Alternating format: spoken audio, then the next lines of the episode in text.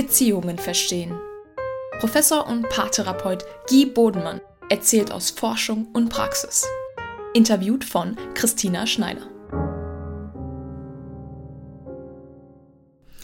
Wir heißen Sie herzlich willkommen zu dieser neuen Episode.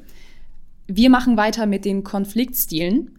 Letzte Episode haben wir zwei unauffälligere leise Konfliktstile besprochen. Und heute haben wir drei weitere Konfliktstile, die auf dem aggressiveren Spektrum angeordnet sind. Herr Bodenmann, welche Konfliktstile haben wir heute? Ich begrüße auch ganz herzlich. Ja, wir reden heute über den passiv-aggressiven Konfliktstil, den verbal-aggressiven Konfliktstil und den gewaltsamen Konfliktstil. Negativität äußert sich indirekt larviert, ohne dass das Verhalten oder die Absichten dahinter direkt nachgewiesen werden können. Dies zeigt sich beispielsweise folgendermaßen. Durch Sabotagen, zum Beispiel absichtliches Vergessen von etwas, das dem Partner der Partnerin wichtig ist, oder zu spät kommen, wenn man weiß, dass der andere dies nicht mag, durch Witze erzählen über den Partner, die Partnerin, durch bewusstes Manövrieren des anderen in eine unangenehme Situation oder indem man ihr ihm vordergründig etwas zuliebe tut, von dem man jedoch weiß, dass er sie es nicht mag. Ja, der passiv-aggressive Konfliktstil, wir hatten das ja schon mal als destruktive Kommunikationsart äh, durchgesprochen. Was macht diesen Konfliktstil so aus? Dieser Konfliktstil hat ja das Wort Aggression drin, das ist spannend, aber eben dieses nicht aktiv-aggressiv, sondern dieses passiv-aggressiv. Mhm. Und das ist eigentlich eine ganz spannende Form.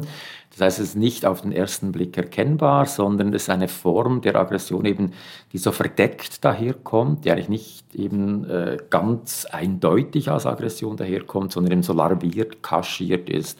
Und das mhm. macht diese Aggression eben äh, sehr kompliziert auch zum Erkennen.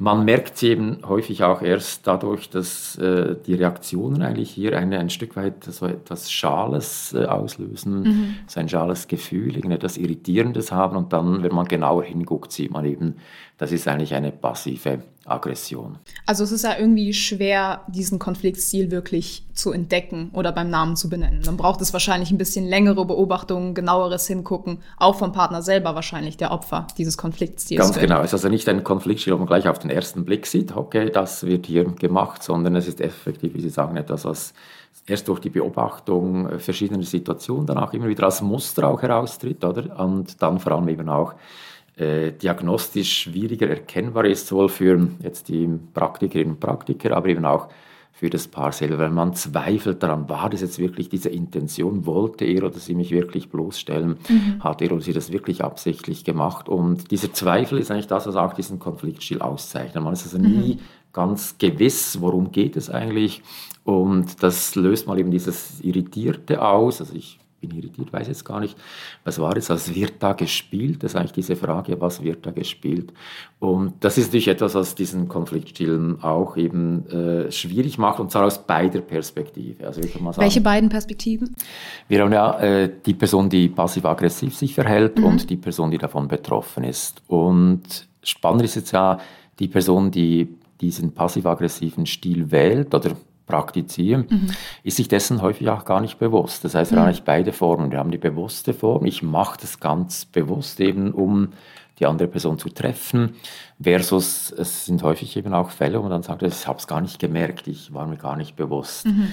Und damit haben wir mal bei der Partnerin, bei dem Partner mal dieses äh, Phänomen, also ist man sich dessen überhaupt bewusst oder nicht, aber die andere Person, eben die betroffen ist von diesem passiv-aggressiven Stil, die merkt häufig eben auch nicht genau, was ist jetzt, was wird genau gespielt. Und das macht es eigentlich auch schwierig mhm. und eben therapeutisch hier auch notwendig, das anzusprechen und eben häufig aufgrund einer videografierten Sequenz. Weil wenn ich jetzt sage, schauen Sie, da waren Sie jetzt passiv-aggressiv, dann geht es ja nicht als Paartherapeut. Dann würde ich ja diese therapeutische Neutralität verletzen. Mhm. Ich würde ja quasi äh, hier Stellung nehmen, etwas aufdecken, sondern mhm. wir müssen Sie entdecken lassen. Wir müssen sagen, schauen Sie, Wenn Sie diese mhm. Sequenz sich hier ansehen, was fällt Ihnen da auf? Ja, gibt es da einen Unterschied in den Motiven von einer Person, die jetzt absichtlich und bewusst passiv-aggressiv ist und einer Person, die das unbewusst macht? Das hat ja wahrscheinlich zwei unterschiedliche Ursprünge, warum dieses Verhalten ausgeübt wird, oder?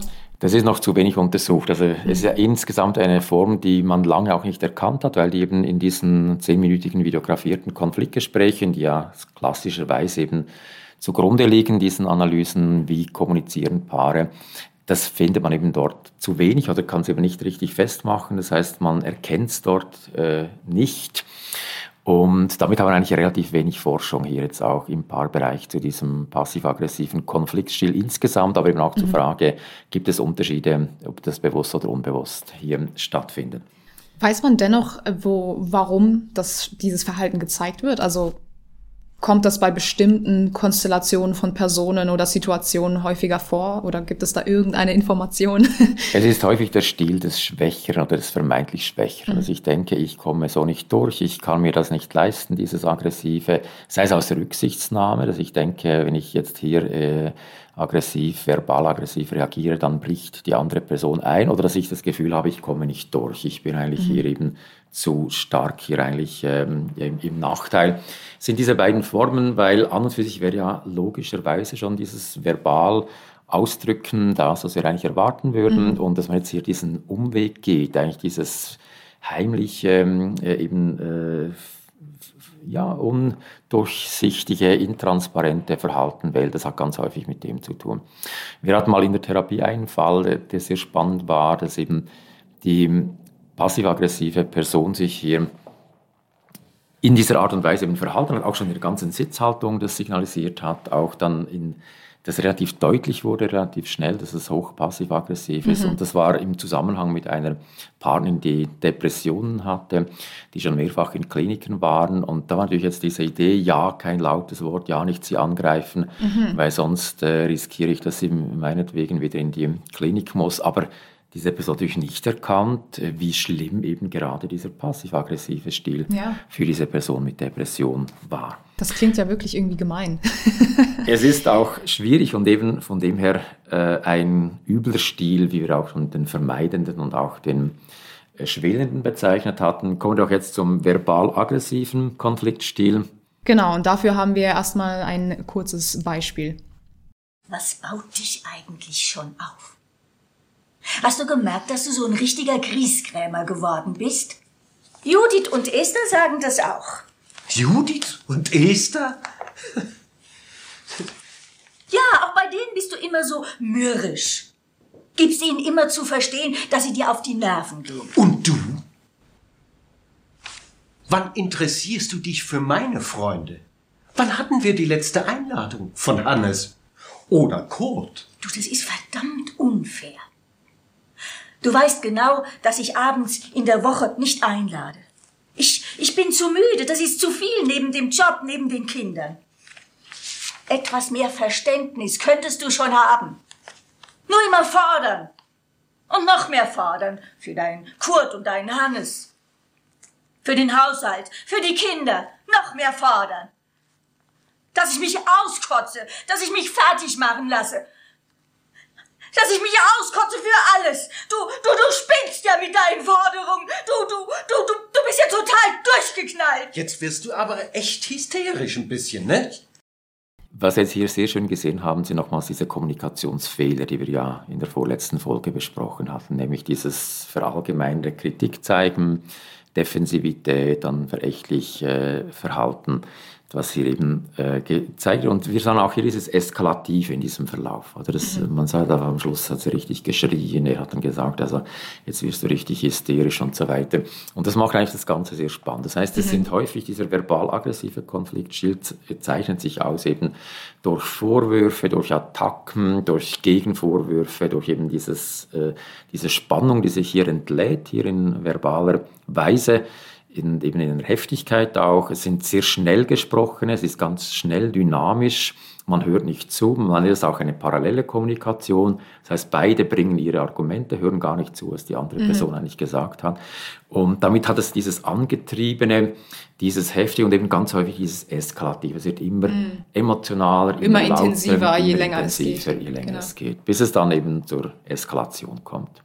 Ja, das ist ja auch irgendwie dieser klassische Stil, von dem man eigentlich am ehesten denkt, wenn man an Streit denkt. Und wahrscheinlich auch das, wovor die meisten Menschen, die vielleicht vermeidend reagieren in der nächsten Partnerschaft oder nächsten Interaktion, dann Angst haben. Genau, das ist eigentlich so der häufigste Stil, den wir auch sehen, auch in äh, den Konfliktstilen, eben, die wir hier äh, untersuchen. Und eben deswegen gleichsam eben auch ein Stil, der natürlich sehr gut untersucht ist. Das heißt, wir haben eigentlich am meisten Forschung zu diesem Konfliktstil hier. Sie haben ja auch schon mal gesagt, dass es einfach mal auszutragen, so ein klärendes Gewitter quasi zu haben, ja eigentlich hilfreich ist. Ähm, was unterscheidet jetzt verbal aggressiven Konfliktstil, der wirklich zu nichts führt, von einfach so einem klärenden Gewitter? Also an welcher Stelle gehen die zwei Richtungen auseinander in konstruktive Möglichkeit oder eben die destruktive Richtung. Genau, es ist ja eigentlich im Prinzip ein, ein Verlauf, auch der spannend ist. Es kann ja sein, man ist aufgeladen, es stört einen etwas, man spürt diesen ganzen Ärger. Hier geht es ja ganz häufig um sogenannte externalisierende Emotionen. Es mhm. geht um Ärger, es geht um Wut, die hier hochkocht und dann am Schluss sich eben entlädt. Und dann mhm. wird man natürlich auch in der Wortwahl häufig ein bisschen aggressiver, man äh, attackiert eben die andere Person, um so quasi durchzuschütteln, zu zeigen, hey, so geht's nicht. Ich mhm. wünsche mir von dir eine Verhaltensänderung. Und das macht das Ganze natürlich dann, die andere Person lässt sich das dann auch nicht gefallen, argumentiert dann eben wiederum dagegen und damit schaukelt sich das immer mehr eben emotional hoch. Und jetzt mhm. kommt ja der Punkt, wo man sagen kann, jetzt müsste man die Kurve kriegen, weil das ist ja noch nichts Schlimmes, dass man zu Beginn mal heftig einsteigt mhm. und sich mal so ein bisschen auf den Putz äh, haut und sagt, so geht das nicht. Ja. Aber die Frage ist jetzt, wie nimmt das Gespräch, welchen Verlauf nimmt das Gespräch? Und das ist natürlich wiederum beide eben hochrelevant. Also es kann nicht sein, dass die eine Person hoch eben erregt, hier eben mit äh, ärgerlichen wütenden Gefühlen hier den Konflikt anstößt.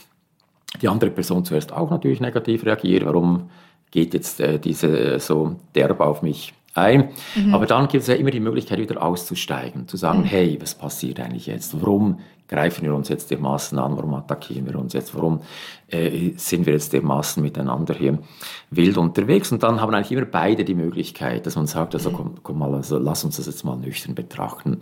Ich verstehe, das stört dich und dann nimmt das Ganze einen ganz anderen Verlauf. Und das ist eben die Kunst eigentlich hier. Das heißt, es kann destruktiv beginnen, jetzt in Anführungszeichen, aber es, es gibt immer wieder die Möglichkeit, hier eben auszubrechen, konstruktiv hier den Verlauf zu steuern. Und das ist auch das, was wir eigentlich sehen in äh, Untersuchungen, wenn wir Paare untersuchen, Glückliche, die sich als glücklich bezeichnen, versus solche, die sich als unzufrieden bezeichnen, dann sehen wir ganz stark eben diesen Unterschied in diese Richtung. Mhm. Das sind nämlich diejenigen, die glücklich sind, die beginnen natürlich schon mal ein Stück weit moderat, aber es kann gleichwohl auch schon mal heftig zu und her gehen. Das hat ja auch mit diesem impulsiven Konfliktstil bei Paaren zu tun. Das heißt, die attackieren sich, da gibt es eben heftig zu und her. Und dann sehen wir, die schaffen es relativ schnell, dann eben zu sagen, hey, aber was passiert da eigentlich? Mhm. Lass uns doch das mal jetzt nüchtern betrachten. Vielleicht auch den Kern der Sache zu entdecken, anstatt diese Emotionen, externalisierenden Emotionen auf sich genau, wirken zu lassen. Genau, und die ja. gehen halt häufig eben auf sich und sagen dann, ja, was weißt du, mich stört das und das sind schon auf dem, nicht mehr dem Du, immer, was wir als problematisch mhm. erkannt haben, sondern mich stört es. Das geht es eben dann in Richtung äh, Selbstöffnung, die wir dann in, einem anderen, in einer anderen Episode besprechen. Aber das ist genau der Punkt. Und wir sehen mhm. bei unglücklichen Paaren dieses Aufschaukeln. Das heißt, Negativität wird mit Negativität beantwortet. Mhm. Und je länger das dauert, desto mehr nimmt es eben diese eskalative Form an. Und das ist mhm. eigentlich der ganz große Unterschied zwischen zufriedenen und unzufriedenen Paaren. Diese Fähigkeit, aus dieser Negativität auszubrechen, mhm. dieses Destruktive, was sich anbahnt, wieder zu verlassen, in eine konstruktive Form überzuführen, was unzufriedenen Paaren nicht gelingt. Ja, ähm, das heißt, um jetzt wieder auf die Emotionen zurückzukommen, ähm, kann das sein, dass Menschen, die verbal aggressiv streiten, zunächst so internalisierte Emotionen spüren. Diese wären sowas wie Trauer oder Enttäuschung, so, so Emotionen, die man eigentlich genau innen spürt und dass diese dann zu externalisierten Emotionen werden, nämlich diesem aggressiven, lauten, wütenden Mhm. Ist das dann oft so einfach bei auch vielleicht ein Problem der eigenen Emotionserkennung wieder, dass man nicht realisiert, okay, eigentlich muss ich jetzt nicht laut werden, um zuzugeben, dass mich etwas traurig gemacht hat? Das ist ein ganz spannender Punkt. Und wenn wir nochmal auf diesem internalisieren versus externalisierenden Punkt bleiben der Emotionen. Das Externalisieren heißt, es sind aus, nach außen ausgedrückt, also mhm. extern hier eben kommunizierte Emotionen. Internalisieren heißt, also ich spüre es in mir drin. Mhm. Und das sind diese leisen Emotionen, diese schwachen, diese Emotionen wie eben Angst, Traurigkeit, Hilflosigkeit, Enttäuschung. Das bis hin auch zur Resignation. Das sind hier diese internalisierenden Emotionen. Und die externalisierenden ist eben dieses ärgerlich Wütende. Und wir sehen natürlich jetzt zwei Punkte. Es geht eigentlich immer, und das kann ich Ihnen als langjähriger therapeutischer Sicht sagen, es geht immer um internalisierende Emotionen. Mhm. Man ist immer enttäuscht, man ist traurig, man ist resigniert. Warum hat denn dieser Mensch mich jetzt nicht erkannt? Warum hat er mich nicht wertgeschätzt? Warum hat er mir nicht hier diesen Raum gegeben, den ich ihn eigentlich verdient hätte. Das ist immer Enttäuschung, immer Traurigkeit. Und um das geht es eigentlich. Es geht darum, der andere behandelt mich nicht so, wie ich mir das wünschen würde, und das stimmt mich traurig. Aber traurig macht mich ja schwach, weil traurig ist eine Emotion, die mich ein, ein Stück weit eben ja, in, hinunterzieht, währenddem Aggression, Wut, ist eine starke Emotion. Das heißt, mhm. ich fühle mich stärker, wenn ich sage, du, also das macht mich jetzt wirklich extrem sauer, was du da gemacht hast. Damit bin ich eigentlich in der Kraft und ich denke dann, damit kann ich den anderen überzeugen, dass mhm. er mir zuhört, dass er mich jetzt wertschätzt und so weiter. Und das ist eigentlich genau die Fehlannahme. Mhm. Durch dieses Attackieren in der Wut, also indem ich denke, ich gehe jetzt in die Wut hinein, die natürlich schon auch ein Stück weit aufkeimt, ist klar, das macht mhm. mich schon auch äh, wütend und ärgerlich, dass ich eben hier so behandelt wird. Aber darum ist immer diese Traurigkeit. Und was wir natürlich jetzt auch wissen aus der ganzen Paartherapie ist, am Schluss wird es gelingen, die Verhaltensveränderung beim anderen zu bewirken, nicht durch die Kommunikation der Wut, des Ärgers, sondern durch diese genau eben internalisierende Emotionen. Das macht mir Angst für unsere Beziehung, wo werden wir in ein paar Jahren stehen wenn das so weitergeht. Das macht mich traurig, dass du mir so wenig Zeit widmest und anders für dich wichtiger ist. Mhm. Ich bin resigniert, dass wir das schon so häufig angesprochen haben und noch keine Lösung gefunden haben. Und da passieren die Verhaltensveränderungen. Ja, und das ist ja auch irgendwie, das macht einen verletzlich, wenn man das anspricht. Und wahrscheinlich haben Leute Angst, sich verletzlich zu machen und gehen stattdessen in diesen starken Modus der Wut, während genau. es ja eigentlich konstruktiver wäre, verletzlich oder es sogar vielleicht nötig ist, verletzlich ja. zu sein, um etwas anzusprechen. Das ist genau der Punkt. Also sobald wir in dieses verletzlich hineingehen und eben kommunizieren, wie es mir wirklich geht, und da geht es eben ganz häufig um diese Emotion der Angst, der Traurigkeit, dann denke ich, ich sei schwach, denke, die andere Person wird mich jetzt erst recht attackieren, wenn ich das äh, so kommuniziere.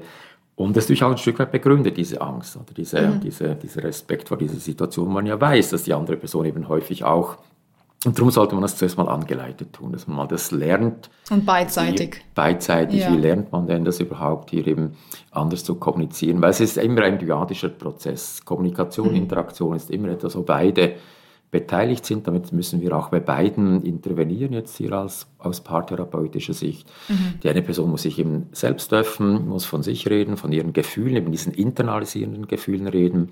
Und die andere Person muss zuhören, muss mal verstehen, warum geht es eigentlich und damit auch diese Betroffenheit eigentlich empfinden. Also ich denke, ich wollte sie ja nicht traurig machen, weil ich gestern zu spät kam und dann defensiv reagiert habe. Ich wollte ja nur meine Haut retten und mich nicht jetzt hier, weil sie so angriffig oder ihr so angriffig war, habe ich dann auch auf diesen Modus der Defensivität gleich umgestellt. Aber mhm. Jetzt höre, dass es eigentlich für sie oder für ihn sehr enttäuschend und traurig stimmend war, dann berührt mich das und dann gibt es eben Verhaltensveränderungen. Ja, also dass man quasi diesen Teufelskreis von Defensivität und Attacke durchbricht und ganz neu ansetzt.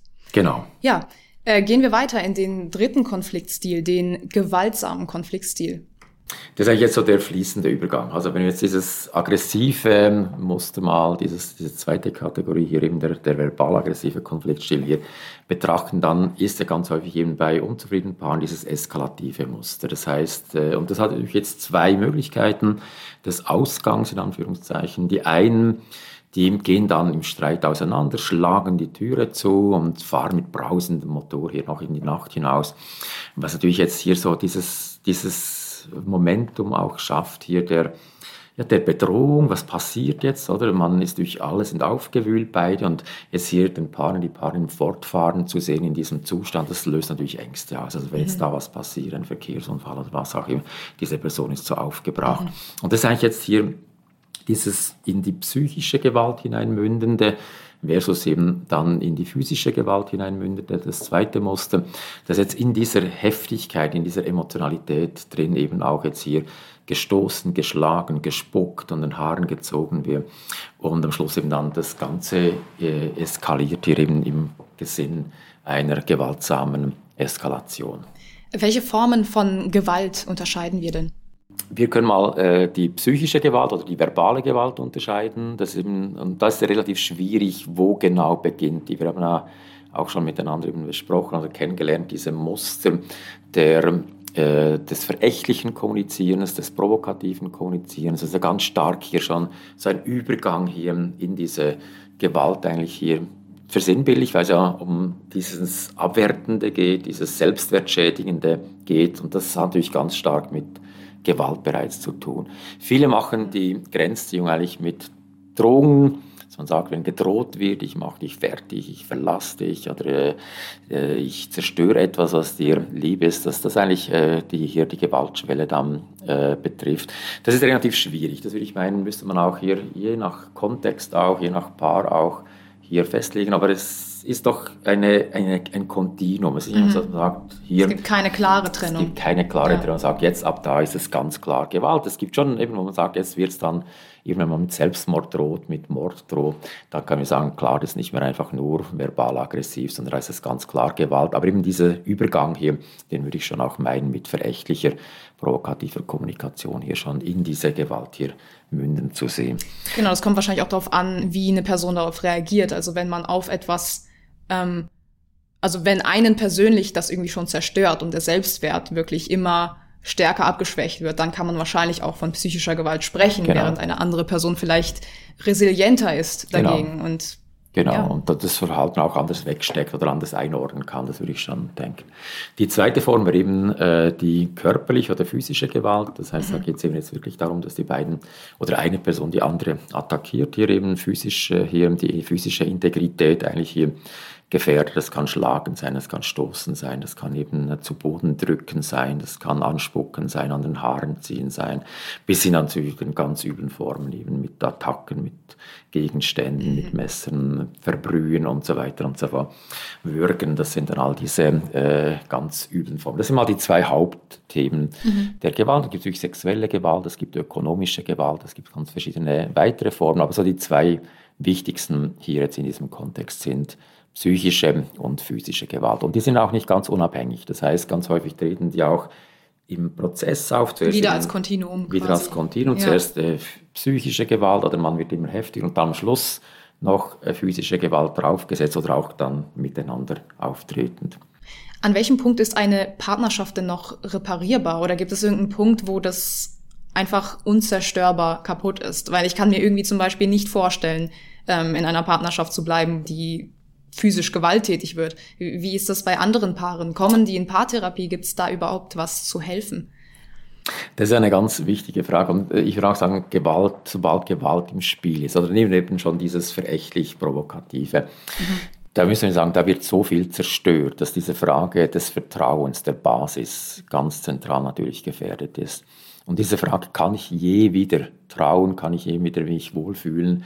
Oder bin ich jetzt ständig in dieser Angst, dass da irgendetwas passieren könnte, das ist ein ganz wesentlicher Punkt. Ich denke, wenn wir jetzt auch paartherapeutisches betrachten, können wir mal beide Facetten mal aufspannen. Zum einen können wir mal sagen, diese, dieses Bild, wenn wir jetzt eben, ist es irreparabel, wenn wir mal das Bild nehmen, wir werfen eine Vase zu Boden und die kommen jetzt, dieses Paar kommt mit dieser zerbrochenen Vase und sagt, flicken Sie es wieder zusammen. Machen Sie sie wieder ganz. Das heißt, dieser Auftrag, äh, diese Vase wieder zusammenzuleimen, das ist natürlich möglich, das ist klar, wir können das wieder. Aber die Frage, ist diese Vase je wieder nutzbar, wie sie früher genutzt wurde? Zum Beispiel nicht nur als Dekorationsgegenstand auf der, ähm, auf der Kommode, sondern wirklich auch wieder nutzbar, um Blumen hineinzustellen das ist dann eben die ganz große Frage, weil irgendwo hat es vielleicht gleich noch feine Risse, die dann eben das Wasser austreten lassen und entsprechend ist diese Vase nicht mehr die gleiche. Ist das ein Sinnbild für äh, physische Gewalt in einer Partnerschaft? Ich denke, für psychische und physische Gewalt, ja. sobald Gewalt hier ins Spiel kommt, äh, wird diese Vase einfach geschädigt und in einer Art und Weise wie es eben ganz schwierig ist, sie wieder zu reparieren. Es gibt jetzt beide Seiten. Zum einen mal eben dieses Irreparable, weil das Vertrauen zerstört ist. Das wird ganz häufig auch genannt, dass man sagt, also ich kann nicht mehr vertrauen, ich bin angespannt, weil ich nie weiß, wenn ich jetzt ein falsches Wort, eine falsche Geste mache, dann wird wieder Gewalt über mich ähm, hier brechen. Aber ich hatte auch mal einen Fall, wo ähm, hier gesagt wurde, schauen Sie, einmal innerhalb von 40 Jahren war jetzt hier dieser Ausraster, 40 Jahre lang war hier eigentlich eine gute, vorbildliche Partnerschaft geführt worden, ein Ausraster und jetzt klebt dieser Ausraster wie Pech an einem und man hat eigentlich keine Chance mehr, das hier ähm, wieder zu korrigieren, wieder richtig zu stellen. Und das finde ich schon ist auch ein Punkt. Das heißt, so diese Frage, ist es denn wirklich jetzt so definitiv zerstört nach einmaligem Ausraster? Und das ist natürlich immer schwierig. Das hängt auch wieder ganz stark zusammen, was war da vorher für eine Substanz? Wie sind beide auch willens, wie gelingt es beiden auch wieder, diesen Vorfall hier, eben wenn er einmalig war und bleibt, hier eben auch äh, wieder integrativ eben hier überwinden zu können. Das ist immer eine ganz schwierige Frage. Aber insgesamt können wir sagen, Gewalt schädigt Partnerschaften massiv. Genau, und ab Gewalt sollte man wahrscheinlich auch Hilfe aufsuchen, ob es jetzt reparierbar ist oder nicht, das kann man Ganz dann genau. später. Gewalt ist eigentlich immer auch etwas, was in psychotherapeutische Hände gehört, Paartherapie wenn es eben partnerschaftliche Gewalt ist, aber auch mitunter dann flankierend auch mit äh, psychotherapeutischer Individualtherapie. Genau. Ähm, das heißt, es gibt so die Gewalt als Ende des oder höchste Form des Kontinuums von so Aggressivität und so dieser aufbauschende Eskalation. Aber gibt es Gewalt auch als so gewalttätiges, äh, gewalttätiges Persönlichkeitsmerkmal, dass eine Person eher dazu neigt, von der Person her, ja, genau. Wir, wir können eigentlich zwei Typen unterscheiden. Jetzt mal ganz äh, grob. Mal die, also, also Typ 1 wäre eben dieser äh, Typus, wo eben die Gewalt eigentlich ein Persönlichkeitsmerkmal darstellt, mit eben dieser Neigung, eben gewalttätig zu reagieren auf Frustrationen, auf äh, Dinge, die einem nicht gefallen. Das ist aber auch eben nicht paarspezifische Gewalt, sondern generalisiere, es sind Personen, die reagieren überall gleich.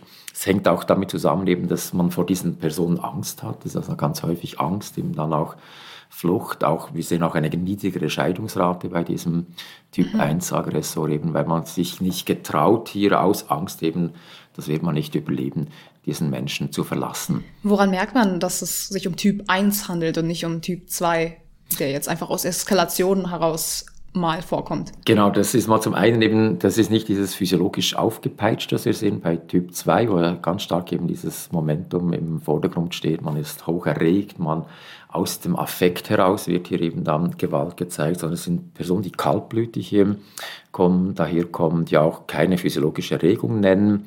Und ganz wichtig, dann, man fragt, wie ging es ihnen, nachdem sie gewalttätig waren, kommt keine Reue, keine Empathie für das Opfer, keine Schuldgefühle. Und das sind eigentlich hier diese typischen Merkmale, die zeigen, da geht es um Typ 1 Gewalt.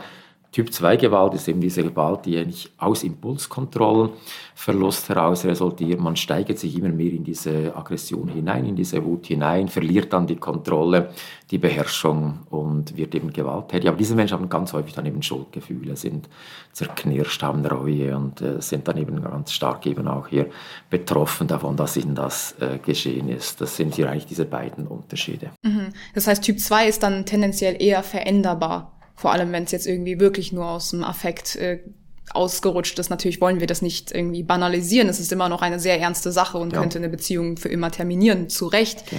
Ähm, aber bei Typ 1 würden Sie da therapeutisch einschreiten oder würden Sie sagen, okay, das sollte man lieber lassen es als Person in der viel, Partnerschaft? Genau, es ist ja viel schwieriger mit äh, Typ 1 zu arbeiten als mit Typ 2. Typ 2 ist durch, wie gesagt, ein schwieriger Fall auch, aber eben, da geht es ja eigentlich eher um Impulskontrolle, da geht es um Emotionsregulation, Emotionsausdruck. Da haben wir gute Möglichkeiten eben auch paartherapeutisch zu arbeiten. Mit Typ 1 wird es sehr schwierig, weil eben das seine Persönlichkeitsstruktur, dieses Antisoziale, mhm. dieses Dissoziale, dieses äh, psychopathische mhm. Profil eben. Und das macht das Ganze natürlich sehr schwierig. Wir haben allerdings in der Praxis sehr viel häufiger Typ 2 Fälle. Ja, Genau, da sollte sich äh, Typ 1 sollte zunächst wahrscheinlich dann in der klinischen Psychotherapie Hilfe suchen. Ja, wir halten fest, äh, auch wenn sich manche Konfliktstile auf einem Kontinuum ähm, befinden, die in die anderen münden, äh, so ist eine Beziehung an einer bestimmten Schwelle, die überschritten wird, äh, spätestens wenn physische oder psychische Gewalt ins Spiel kommt, manchmal auch unreparierbar zerstört. Ja, aber die gute Nachricht ist, dass Konfliktstile auch veränderbar sind und manche leichter als andere lassen sich mit professioneller Hilfe oder auch selbstständig in einen konstruktiven Konfliktstil umwandeln. Und darum wird es in der nächsten Episode gehen, was nämlich jetzt das positive Beispiel ist, wie man konstruktiv streitet und die ganzen Sachen, die wir bisher besprochen haben, nicht anwenden muss. Genau, dann war's das für heute und bis zum nächsten Mal. Vielen Dank fürs Zuhören. Für weitere Impulse, Bücher und Workshops besuchen Sie unsere Website beziehungenverstehen.ch und parlife.ch. Bis zum nächsten Mal.